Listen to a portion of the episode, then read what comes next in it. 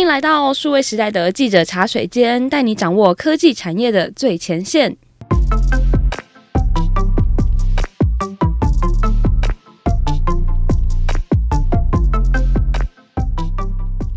我是数位时代的编辑浅浅。那在记者茶水间这个节目呢，我们每一集都会邀请一位数位时代的线上记者来跟我们一起喝杯茶，聊一聊第一手的采访私房话。那今天我们邀请到的呢，是数位时代中主跑零售还有超商的记者以华。Hello，大家好，我是数位时代的记者以华。那其实呢，我们开头我们来聊一个比较轻松的话题好了，就是其实呢，上周我们大家一起去了员工旅游，真的是非常开心，感谢公司。然后呢，我想问一下以华，在这个旅程中有没有让你觉得很印象深刻的事情？印象最深刻的事情就是每一餐都非常的好吃。真的都吃很好，因为像我们我们回到家之后，然后大家可能就是会在群组传照片什么的，然后就传了超多不同的食物照片，然后就回想说哇，这趟旅程吃的东西真的都很好吃。然后我回家之后呢，就旅呃旅程结束了隔天，然后我就在家自己煮煮东西吃，然后煮煮就觉得。为什么自己煮的东西那么不好吃？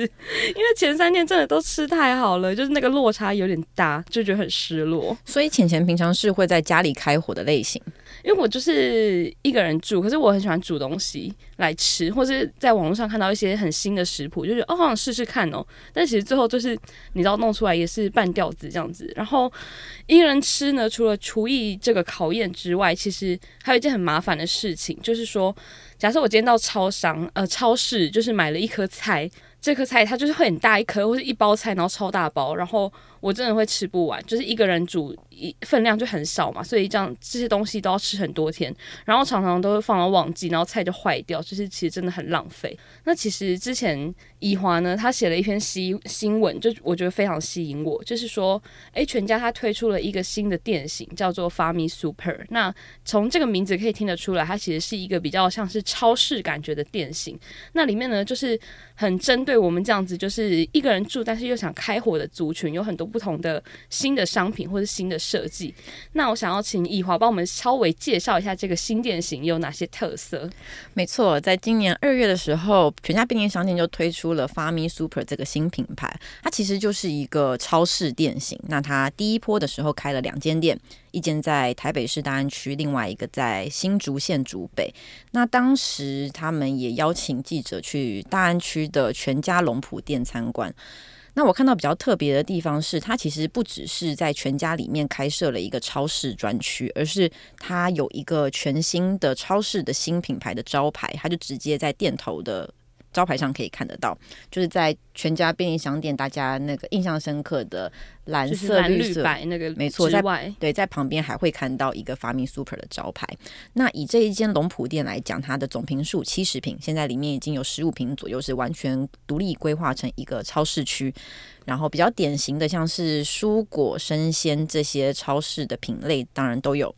那以超商来讲，大家印象比较深刻的就会是会有各种不同的冷冻食品嘛。那简单来说，就是微波之后就可以复热直接吃的熟食。嗯、那在这间 Fami Super 里面有八成的商品就是这一类的食品。另外比较特别的是，除了他们自己自有品牌的冷冻食品之外，其实全家还自己开始代理，对他们引进了一个法国的冷冻食品品牌，叫做 Picard。那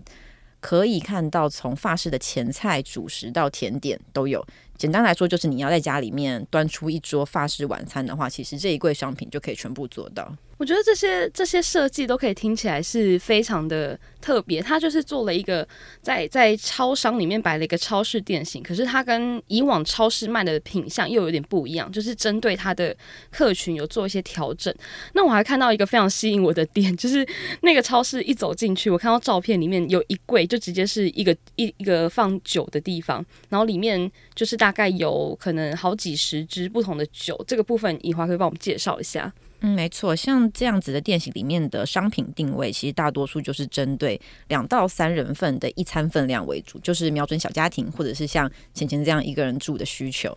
那对，像刚刚前面说到法式晚餐，那当然就要配酒啦。像 Fami Super 里面的常温酒柜，大概有七十款的酒品，你就是有红酒、白酒、气泡酒等等，就是都买得到。那当然，它也很强调生鲜商品的产区、履历认证这些，那就可以看得出来，它其实。针对的族群不是要便宜大碗，这个不是主要的方向，而是要追求那种比较小资族群的生活仪式感，要吃的比较精致健康这样子。那从它的店铺装潢或者陈列视觉上面，也可以看得出来是以白色为主。也是想要营造像这样子的气氛。那其实我觉得这是一个很特别的尝试。如果你是住在大安区或是竹北的民众，可以真的是可以去这两间店去看看里面的一些不同的改变。呃，各大超商呢，他们开始尝试这种比较像是超市啊，或是比较大间的店型，已经有一阵子了。然后像以华的新闻里面也有写到说，其实全家他大概十年前就开始在做这种尝试。然后统一超也就是 Seven 呢，呃，他们做了很多不同的联名店啊，或者是复合店这样子，那我知道以华其实你跑超商的路线已经有一段时间了。然后我们在二零二零年的时候呢，也是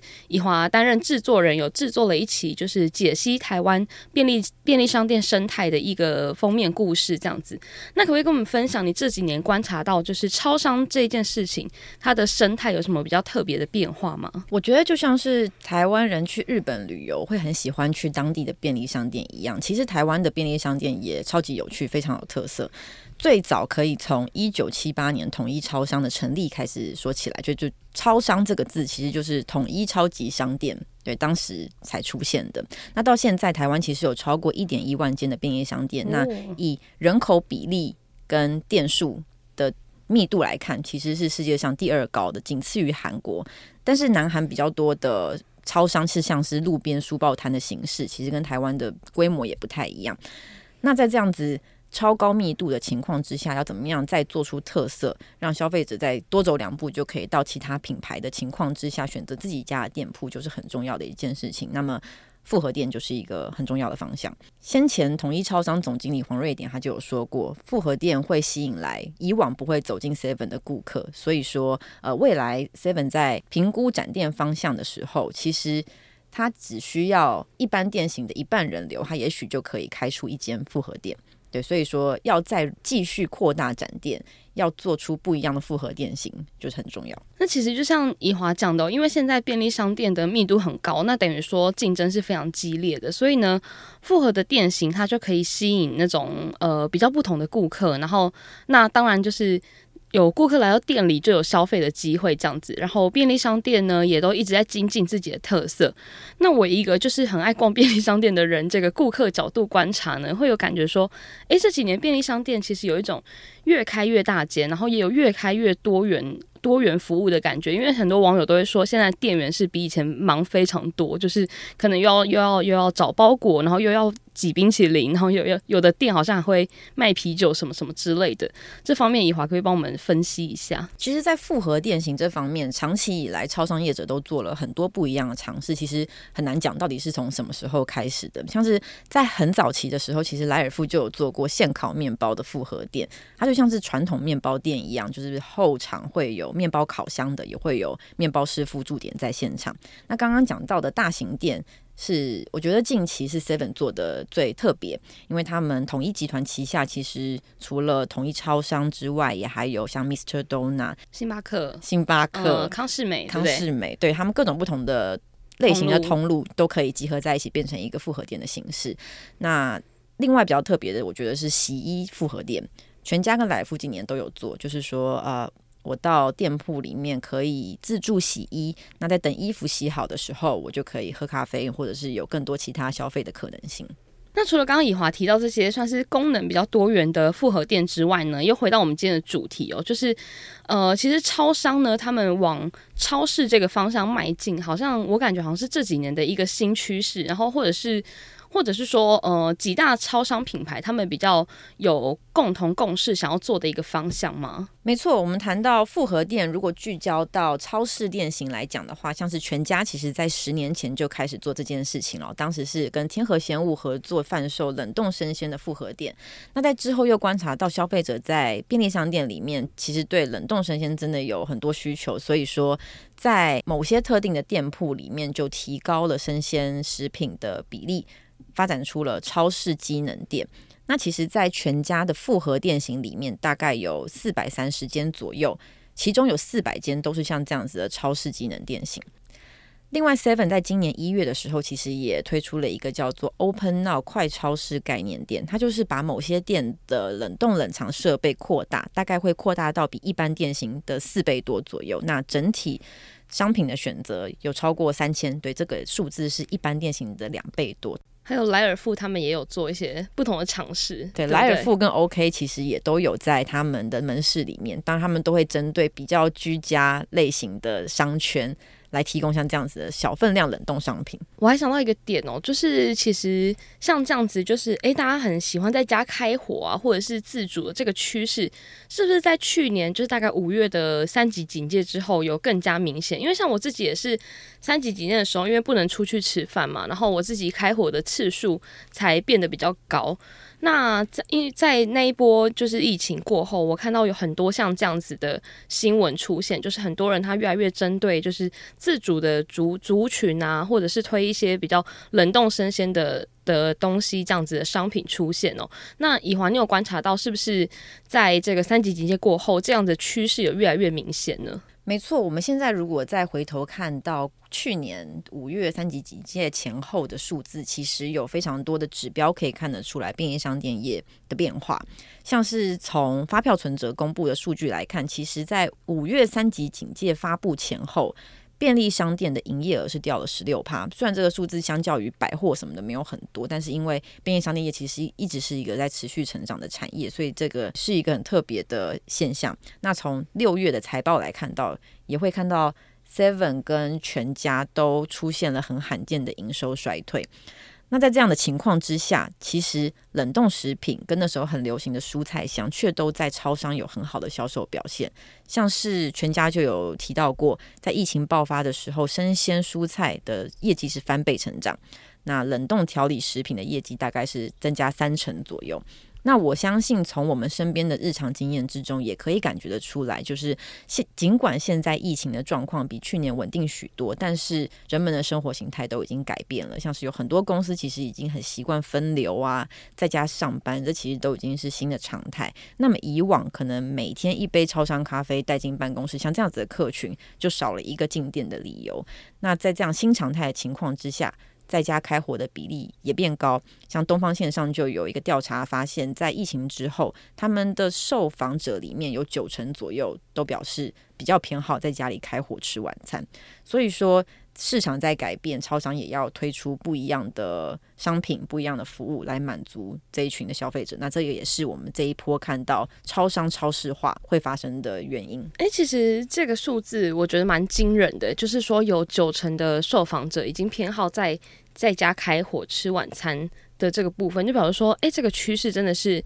非常的明显，然后明显到呢，就是大家都非做不可的这个感觉。那我们刚刚讲的其实是超商，它越开越大间，很像超市的感觉。那我们反过来看，其实呢，在这个同时。呃，我们原本传统印象中的超市或是量贩店，他们好像反而变得是越开越小间，然后以及越开越多间咯。像是大家应该很常在街头巷尾可以看到家乐福有一些便利购，或者是比较类似超市的店型这样子。那我还有看到一个非常我自己觉得很有趣的数字，就是超市的代表就是全联嘛。那它现在店数呢，其实已经超越了超商的老四，就是 OK 便利商店。也就是，也就等于说呢，你在巷口找到一个全联的几率，其实会比 OK 便利商店还要大。那这个现象，以华可以帮我也分析一下。我们一般谈到便利商店的时候，会觉得它最大的优势就是它的分店数、它的市场渗透率。也就是说，我只要走到家里楼下，我随便就可以遇到任何一个品牌的便利商店买到东西。但是现在，像是全联，它其实是超市业者，可是它也有上千间分店。这样的数字虽然没有统一超的六千四百间，或者是全家便利商店的四千多间来得多，但是它其实也比。OK，超商多了。那以分店数来谈市场的渗透率的话，其实全联超市就已经是便利商店等级的规模。另外像是家乐福，其实它原本是量贩店，但它近年来也切入超市的市场，推出家乐福便利购超市，就是我们平常在路上会看到橘色招牌那样子的店铺。而且在二零二零年收购了顶好跟 Jasons 之后，现在像这样子的超市店型大概有两百五十间。那谈到这个现象，我又想到一个我们在员工旅游发生的故事，就呼应我们的开头，就是员工旅游，我们大家晚上就是没事做嘛，然后就要去买酒喝这样。结果那一天其实刚好碰上的是。三月三号全台大停电的那一天，然后我们就走走走走到一个超商，结果那个超商就是两间超商啊，就是完全都没有电，然后他们的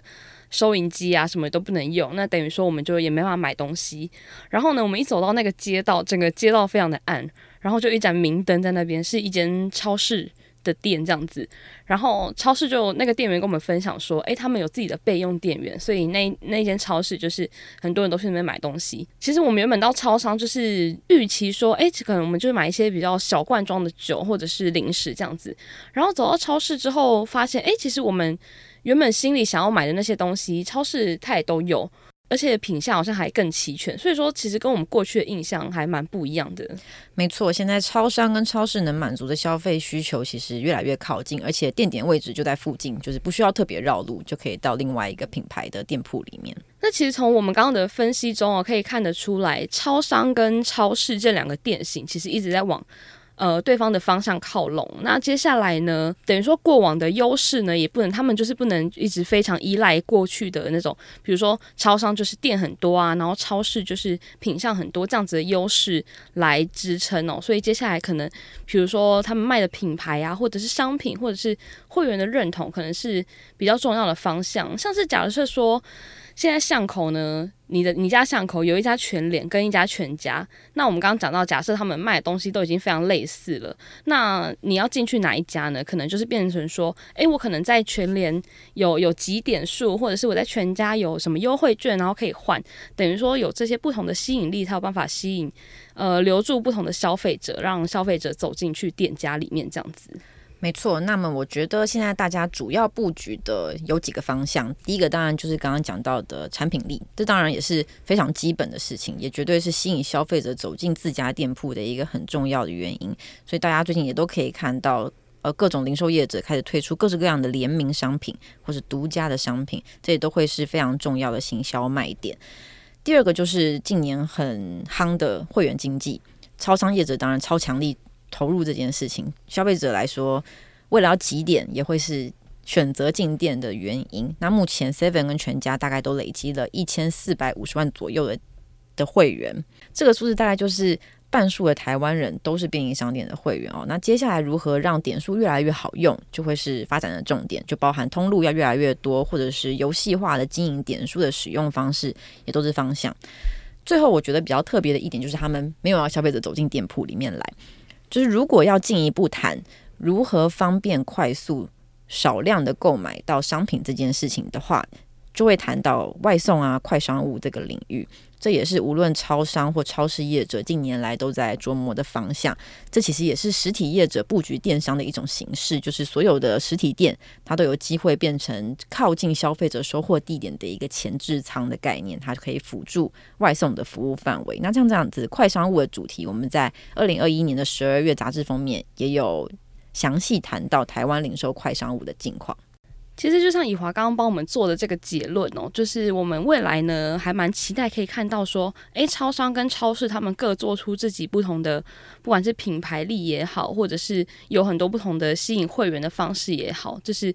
因为现在竞争越来越激烈，其实我觉得反而这样子受惠的可能是消费者，就我们有更多元的选择，或者是有更多更方便买东西的方式。我觉得非常的棒，所以我们之后呢，大家可以期待一下喽。那今天呢，非常非常感谢以华的分享。如果呢你喜欢这一集的内容，欢迎你订阅数位时代的 Podcast、Line、Facebook 或是 IG，也可以在零售通路购买最新一期的数位时代杂志哦。那如果你有任何好奇的主题，也可以留言告诉我们。我们就下一集再见喽，拜拜，拜拜。